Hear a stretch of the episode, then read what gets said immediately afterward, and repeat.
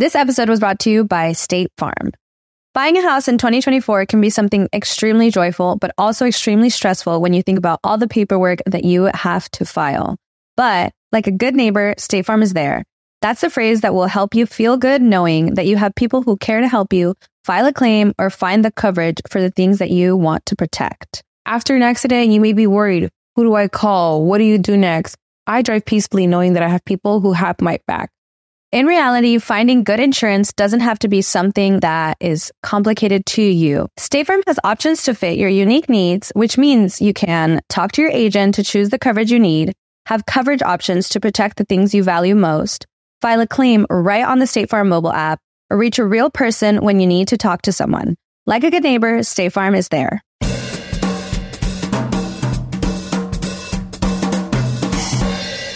Hello, mi gente amada, y bienvenidos al episodio 25 de Bla, Bla, Bla. Muchísimas gracias a toda la gente que está escuchando el programa. Si lo estás viendo desde YouTube, por favor, suscríbete al canal y activa las notificaciones. Es de ridículo no hacerlo. Si lo estás escuchando por Spotify o Apple Podcast o Google Podcast, muchísimas gracias también. Suscríbete al programa. Y si lo estás escuchando desde el Patreon, pues te amo y eres mi favorito porque pagas. Me encanta la gente de Patreon, que por cierto, hablando de Patreon, este domingo 28 de junio es la tercera edición de LED de noche, la conversación más candela del Internet en vivo por Zoom con Lazo, el cantante talentosísimo y hermosísimo Lazo, a quien, bueno, personalmente admiro y amo. Lazo va a estar conmigo el domingo 28 de junio en vivo por Zoom. Si usted quiere participar de LED de Noche, ¿cómo tiene que hacer? Pues muy sencillo. Puedes ir, la primera opción es que vayas a mi Patreon, patreon.com slash bla bla bla podcast y si, si te suscribes al plan, al único plan que tiene mi Patreon, tienes no solo acceso a todos los episodios especiales de bla bla bla exclusivos para el Patreon, sino tienes también asegurado el acceso en vivo a la sala de Zoom donde se hace LED de noche. Así que esa es una opción. La segunda opción es, ay, yo no me quiero suscribir a tu Patreon LED porque yo solo le he querido hacer toda la vida una pregunta lazo y solo quiero hacer eso y no quiero saber más nada de ti. Perfecto, usted va a ticketplate.com, busca LED de noche con lazo, compra su entradita y gracias. Miren, hoy les quiero hablar de un tema que me parece no solo interesante, sino que es definitivamente el tema más presente actualmente en medios y es el tema de la raza. Porque leyendo sobre esto me impresionó la cantidad de opiniones que hay, pero de todas, todas, lo que más me llamó la atención fue cuando leí que la raza no existe. Yo me quedé que, ¿cómo es eso que la raza no existe si yo soy blanco? Pues el punto es que biológicamente la raza no existe porque no hay un gen de raza, no hay el gen blanco, no hay el gen negro, no hay el gen asiático, no hay el gen indígena, eso no existe. Lo que hay son diferencias genéticas que van totalmente relacionadas a la ubicación geográfica y al clima donde estaba ese grupo humano, ¿no? Entonces, primero quise, me quedé muy loco y dije, ya va, pero ¿cómo es esto de nuevo de que la raza no existe si la raza existe? Entonces me puse a buscar y en biología, raza se refiere a los grupos en, los, en que se subdividen algunas especies sobre la base de rasgos fenotípicos, es decir, la raza. Entonces, pero también hay que entender que en biología, eh, raza es usado como sinónimo de subespecie, pero para que entendamos lo que es una raza y lo que es una subespecie, no voy a hablar de humanos porque no existe la raza en los humanos, sino voy a hablar de perros. Ese es el ejemplo perfecto. La especie es el perro. ¿Cuál es la raza? Bueno, Chihuahua, Bulldog, el pastor alemán, el, labrador, el schnauzer, el de los bigotes, el otro, el, chiquitito, este, el Yorkshire, está el, boxer, está el pitbull que mata niños. Bueno, está todo esto, ¿no? Ya va a salir gente, los pitbull no matan niños, cuando ha matado es porque el niño se lo buscó. Miren, eh, y está el perro callejero, que el perro callejero yo me atrevería a decir que ya tiene que ser considerado en sí una subespecie de la especie perro, porque es que todos tienen las mismas características fenotípicas. Pónganse a ver, todos los perros callejeros son flaquitos, marroncitos y todos son como tamaño mediano. Y todos tienen esa actitud como de jodedor de la calle. ¿Qué pasó? Mira, me va a regalar ese, ese culo empanado. que lo vas a botar? Ah, me ha dado una patada. Entonces me voy para allá. Voy a morder ese gato. Gracias. Después me como una rata. Mmm, divino. Eh, siempre tienen esa actitud como muy viva. Y el perro de callejero también tiene una astucia que no es propia del perro de casa. El perro de casa es un perro mimado, es un perro que él tiene la camita, que le ponen la camisita, le ponen el sombrerito. El perro de la calle está en otro peo. El perro de la calle coge perra, va para perro calentero, le regala una salchicha, se regresa, va para un kiosco, un bom bom bom. O sea, es otro tipo de vida mucho más dinámica, ¿no?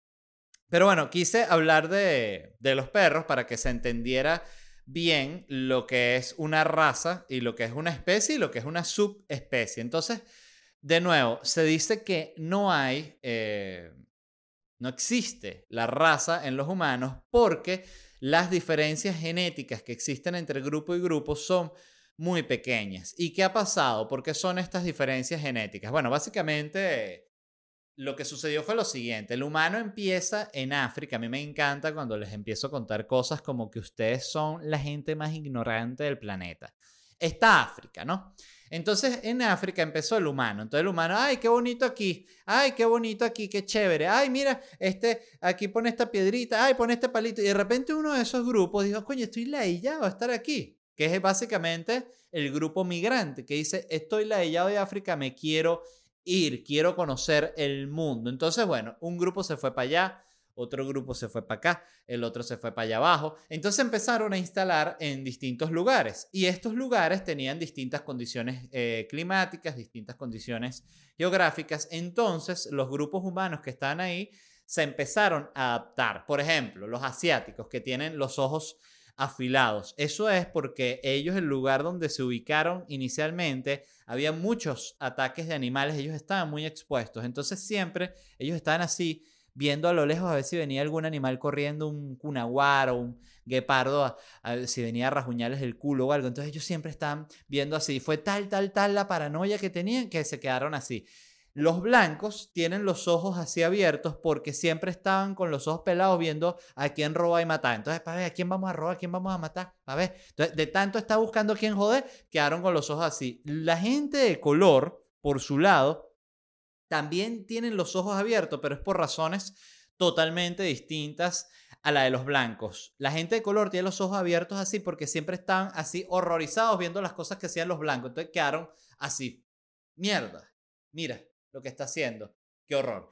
Entonces, todo esto que acabo de decir, evidentemente, es mentira, aunque la ciencia de antes no era muy distinta a esto que yo estoy diciendo. De hecho, aprovechando que toco este tema, em, me puse, recordé que cuando yo era niño en el colegio, te daban, no solo te daban las, las razas, te explicaban básicamente se enseñaba el sistema de castas colonial clásico que era blanco europeo, blanco criollo, el otro que es mestizo, el sambo, el negro y todo esto, ¿no?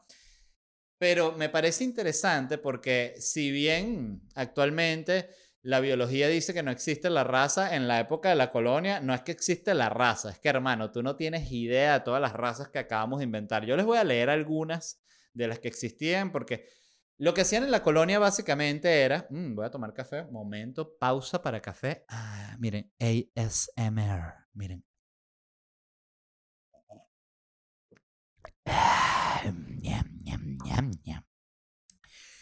Miren, les voy a leer algunas para que vean el nivel de locura al que llegó esta gente. Esto eran básicamente, yo me imagino que eran los, los, curas o los frais que llegaban a Europa y la de y que, tráeme una vaina esa de cada, de cada raza para clasificarlo. Y tráeme también unos pájaros, unos chihuires. Voy a empezar a clasificar todo, meterlo en el libro. Estoy ladillado. Entonces, miren estas. Por ejemplo, castizo. Castizo es español con mestizo, ¿no? Pero, por ejemplo, eh, sambo. Sambo es indígena con negro. Esto lo sabemos mucho los venezolanos porque Hugo Chávez se la pasaba diciendo que él era sambo, ¿no? Entonces, este, porque era hijo de indígena con negro. Está negro con sambo, que es sambo prieto. Y luego, por ejemplo, miren, mulato con español, morisco. Yo soy morisco. ¿Por qué? Porque mi papá es mulato y mi mamá es una española que te cagas. Entonces, hay muchas mezclas. Fíjense aquí, empieza ya a irse más a la mierda, ¿no? Porque empieza español con morisco, es albino u octavón. Y albino con español da una mezcla que se llama saltapatrás. No es casi racista ni ofensiva. ¿Y, ¿Y cómo se le llama a este monstruo que nació? Ponle salta para atrás. Qué pedazos de animales es impresionante. Entonces, indígena con mestizo cholo, mulato con indígena chino. ¿Ven? Mulato con indígena chino. En ese momento no le decían chino a los chinos porque ¿qué sería? No existiría China, sí existiría China. Pero bueno, de mulato al negro, galfarro, y así sigue mezclando porque es mezcla con mezcla con mezcla y termina ya en unas locuras que si Coyote con indígena da chamizo, chamizo con mestizo da coyote mestizo, chino con indígena da cambujo y salta para atrás con mulato da lobo, lobo con chino jíbaro. Y así se va para la mierda clasificando pura gente que tenían sometida en esa época. Entonces, el punto principal es que la conversación es, ¿existe o no existe la raza biológicamente?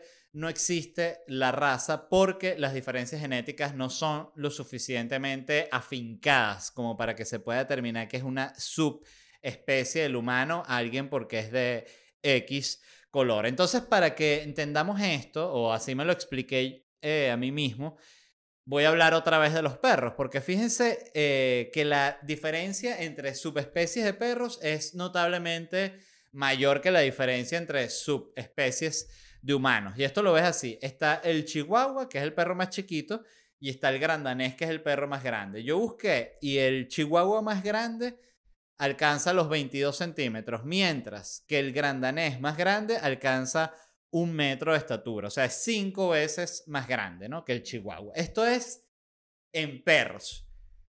Si tú aplicas esto a los humanos, y yo busqué cuál era como el tamaño estándar de los humanos y según leí en internet, lo que es considerado, eh, vamos a decir, natural, normal, saludable, humano, estándar, es la estatura entre el 1,55 y el 1,90, el cual me parece que tiene bastante lógica porque una persona de 1,55 es una persona que es bastante baja de estatura, pero no es alguien que puedas considerar un enano, ¿no? Y una persona de un metro noventa es una persona bastante alta, pero no es alguien que tú puedas considerar un gigante, que es como cuando ves a alguien que mide dos metros quince, que ya dices, mierda, ¿qué es esto? Ok, si tú aplicas esta misma diferencia que existe entre perros, la aplicas a los humanos, ¿cómo sería si la diferencia entre los humanos fuese igual? Eh, tú tendrías que la persona pequeña, a mí me encantan estos cálculos, ¿no? Qué sabroso el estándar es 1,55. Ese es el más pequeño, ¿no? Estándar. Si tú multiplicas eso por 5, 5 veces más grande, que es el, el coeficiente de diferencia que hay entre los perros, te haría que la persona más alta mediría 7.75 metros. Imagínate qué miedo. Imagínate qué miedo. Además, imagínate si tú, por ejemplo, eres un hombre de un metro cincuenta y cinco, estamos hablando de este caso hipotético en el cual la diferencia entre los humanos es similar a la diferencia entre los perros. Eres un hombre de un metro cincuenta y cinco y te gusta una mujer que mide 7 metros 50. Ustedes están pensando lo mismo que yo.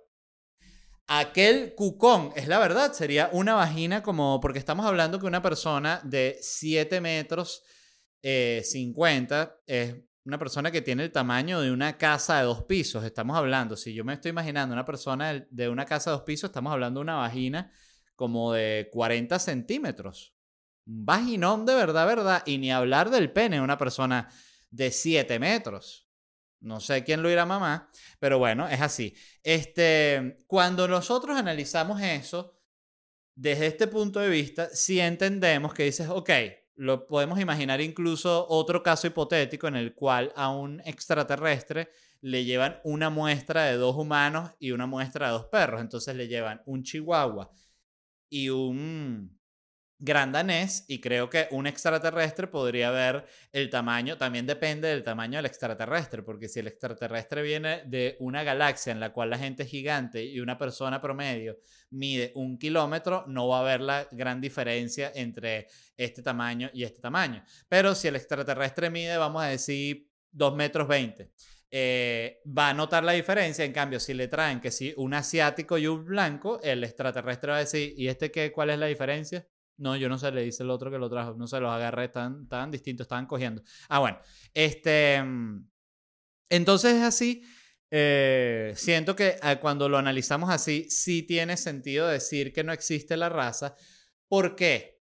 Porque la raza es lo que se, es considerado un constructo social. ¿Qué es un constructo social? Un constructo social es algo que, mm, que inventamos nosotros como para darle sentido a nuestra vida. El ejemplo de la raza es perfecto. Genéticamente no existe la raza, pero para nosotros sí existe porque nosotros vemos una diferencia fenotípica física y tenemos la necesidad de darle una etiqueta, ¿no? Fíjense que con, con el tema de que la raza es un constructo social pasa algo similar o, o no, no similar, pasa exactamente lo, lo opuesto, lo total contrario a lo que sucede con la discusión del sexo, porque fíjense, el sexo es algo que es biológico y es genético comprobado científicamente. Sin embargo, hay mucha gente que dice que el sexo es un constructo social. En cambio, la raza eh, no existe genéticamente, no existe biológicamente, pero mucha gente dice que sí existe. Entonces, fíjense qué, qué complejo este tema. A mí me parece, la verdad, fascinante, porque lo del por ejemplo, ¿qué otra cosa es un constructo social? El sexo para mí no es un constructo social porque hay algo biológico que lo determina, pero lo que sí es un constructo social para mí, de nuevo, esto es mi opinión, es la masculinidad o la feminidad, porque eso sí es algo que nosotros hemos inventado, es algo que nosotros hemos, hemos puesto como una escala de valoración y hemos dicho, esto es muy masculino, esto es muy femenino. Otra cosa, otro ejemplo que es un constructo social, que hacer pipí sentado si eres hombre es de mujer. Eso es, o sea, el, si hay algo que es mal visto entre hombres es hacer pipí sentado. Eso es una vaina que es, pero lo peor de lo peor. Tú haces pipí sentado, pero tú eres mujer, tú tienes vaina. No, bueno, yo hago pipí sentado porque me gusta revisar el Twitter mientras hago pipí. Entonces, bueno, si estoy así, coño, meo todo. En cambio, si estoy así, ya está meando para abajo, entonces es perfecto, ¿no?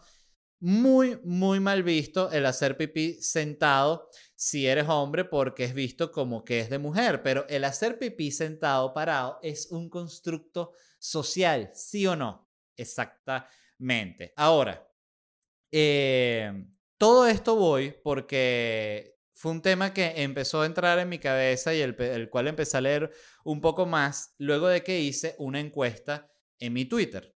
Y la encuesta que hice en Twitter, mi intención era, detrás de la encuesta, realmente ver si alguien consideraba que la raza no existía. Entonces dije, ¿cómo puedo crear una conversación respecto a la raza que no sea sobre si la raza existe, sino más bien para ver si alguien comenta que la raza no existe. Entonces lo que se me ocurrió, esta es mi manera de pensar genuinamente, sé que puede ser extraña, pero muchos escucharon y que, pero, pero si quieres preguntar eso, bueno, preguntaste eso.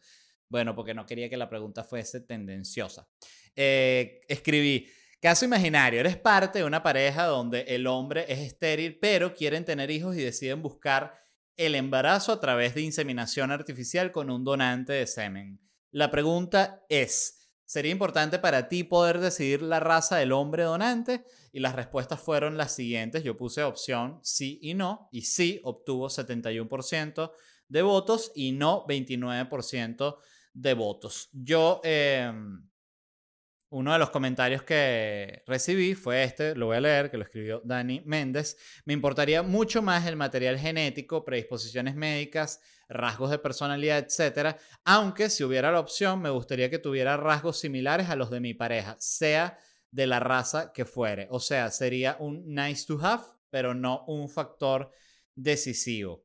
Fíjense que a mucha gente le generaba conflicto a las mujeres que escribían que decían que querían que el donante, o que en el caso hipotético, a ellas les gustaría elegir la raza del donante porque les gustaría que corresponda con la raza del padre. Que eso, que, que, comprueba. Primero comprueba que la raza es un factor porque fue muy, pero muy, muy escasa, muy poca la gente que escribió que no existía la raza. Sí hubo gente que lo escribió, pero fue muy, muy poco. La mayoría de la discusión se fue hacia si estaba bien o no poder decidir la raza del padre. Muy poca gente puso en cuestionamiento si existía la raza, porque bueno, evidentemente si no existe la raza, ¿por qué me estás poniendo de opción elegir la raza? Ahí está la trampilla. Em, me parece muy interesante esta conversación. ¿Por qué? Porque es el clásico ejemplo de que, ok, biológicamente, científicamente, no existe la raza. Biológicamente, científicamente, no hay un gen blanco, no hay un gen negro, no hay un gen asiático, no hay un gen indígena. Lo que sí hay son distintas, em, básicamente, versiones genéticas del mismo humano que tienen diferencias dadas eh, respecto al lugar. Pero lo que me parece interesante, y es a lo que voy, es que no importa cuánto los biólogos pueden salir mañana, todos los biólogos en todas las televisoras del mundo, en todos los programas de YouTube, en todos los podcasts, diciendo, la raza no existe. Y estoy 100% seguro que para nosotros va a seguir existiendo porque nosotros nos vemos distintos a nosotros mismos. Entonces eso nosotros es natural, tenemos que tener formas de separarlo. Hay mucha gente eh, que cree esta versión de que el humano se va a ir mezclando cada vez más hasta que vamos a ser todos marrones. Habría que preguntarse si eso va a ser así de verdad. Evidentemente, pareciera que va hacia allá, que la globalización va a hacer que nos mezclemos y nos mezclemos y nos mezclemos hasta que todos seamos marrones y ahí se acaba la raza, ¿no? Porque si todo el mundo es marrón, ¿qué vas a decir? Ahí es que nos vamos a dar cuenta que realmente es un tema de pobreza y de clases sociales el que está detrás de la raza. Pero lo que sucede, o quizás la, la conversación principal que hay con el tema de la raza, es el siguiente. ¿Es bueno o es malo hablar de la raza? O sea, por un lado, se dice que está mal hablar de la raza porque partes de, desde el principio estás creando una separación entre la gente. Entonces, si, si estás diciendo que hay distintos tipos de raza, ¿por qué quieres separar así? A mí esto me parece que tiene un punto, sobre todo a nivel gubernamental. A mí me llama mucho la atención y me ha tocado en los distintos procesos que vivo en mi vida cuando me ha tocado sacar visas, tanto en Estados Unidos como la de Canadá que la saqué, como la de México que la saqué, e incluso en un viaje que, que, y planeaba hacer a Japón, llegué a sacar la visa, después el viaje no se hizo, pero llegué a sacar la visa. En todos estos procesos para sacar visados, en todos los procesos que son como de identificación gubernamental, te preguntan la raza. Y ahí, en ese punto en particular, a mí sí me parece que está mal porque es, ¿por qué me estás preguntando esto? O sea, ¿qué diferencia hace? Entonces te dicen, no, pero responde, llena aquí la casilla, rellena de qué raza eres. ¿Pero por qué? O sea, en ese caso estoy totalmente de acuerdo con que no debe existir. Por otro lado, está la conversación que dice, hay que hablar de raza porque no hablar de raza es no reconocer que existen problemas. Y eso me parece que también es un argumento válido, porque si tú no tienes raza, dices, bueno, pero ya va, si no hay raza, no hay racismo. Si no hay blancos, no hay supremacistas blancos. Entonces, me parece, de verdad, les voy a decir, este me parece de los, de los temas más interesantes que hay porque hay, lados hay, hay cosas positivas de lado y lado. Definitivamente, de la manera más utópica posible, creo que lo que deberíamos aspirar es a no hablar de razas, es a que eventualmente, a que efectivamente no existan las razas. Por otro lado, decir que no hay razas y decir que no es un factor es simplemente absurdo e irreal. Entonces es simplemente un punto confuso y por eso lo quería hablar con ustedes y por eso lo quería expresar, porque yo mismo no estoy claro de qué pensar. O sea, yo mismo no estoy seguro de si está bien hablar de raza o está hablar, mal hablar de raza, si está bien decir que hay blancos y negros y asiáticos o decir que no los hay y que todos somos los mismos humanos. Y ya, es un tema muy, muy, muy, muy, muy complejo. A mí lo que se me ocurrió también en el caso de que sí, eh, bueno, no, no en el caso, asumimos que existen razas, están así que en las clínicas de inseminación artificial le dan a la gente la opción de elegir la raza del padre. Y lo que pensé, ya que están eligiendo la raza, es que en las clínicas de inseminación artificial, para hacerlo más divertido lo que pudiesen es crear la ruleta de la raza, que es que si tú no quieres, eh, tú dices, mire, ¿de qué raza o qué tipo de fenotipo quiere usted que sea el donante, del el donante de, de semen? Tú dices, no, no, a mí no me interesa, yo quiero que sea aleatoria. Perfecto, para usted tenemos la ruleta de la raza. Entonces tienes una ruleta en la que están todas las razas y tú le das, tú ves la gente así, mira, va, ay, casi va, Ay, Dios. Ah, bueno, si tú tienes esa actitud es porque sí te importaba la raza. Me parece muy, muy, muy interesante este tema. Me parece que es una conversación fundamental de tener. A mí siempre me ha parecido curioso porque yo soy blanco, pero mi papá es moreno y siempre me, me, llamó la atención porque al yo ser blanco la gente asumía que mis padres los dos son blancos, entonces que por lo tanto yo no tenía nunca o podía tener el, la comprensión para entender lo que vive una persona de un color distinto, pero sí lo vi con mi papá. Incluso mi mamá me, me contaba que cuando yo era niño yo notaba la diferencia racial que había entre mi mamá y mi papá, que yo podía notar que mi mamá era del mismo color que yo y mi papá era de otro color y yo le preguntaba a él por qué él era de otro color. Yo ahí valdría preguntarme, no lo sé ahorita, si eso vendría tal vez de una conversación con el colegio, porque quizás eh, cuando uno es niño, tú, si tu papá es moreno y tu mamá es blanca, para ti eso es tu normalidad. Eso pasa a ser anormal en el momento en el que alguien te dice que es raro. Por eso ahí sí se confirma que la raza es un constructo social, porque si alguien te dice, oye, pero ¿por qué tu papá es moreno? Tú no te lo empiezas a preguntar cuando antes no te lo preguntabas, antes simplemente era lo que es normal para ti.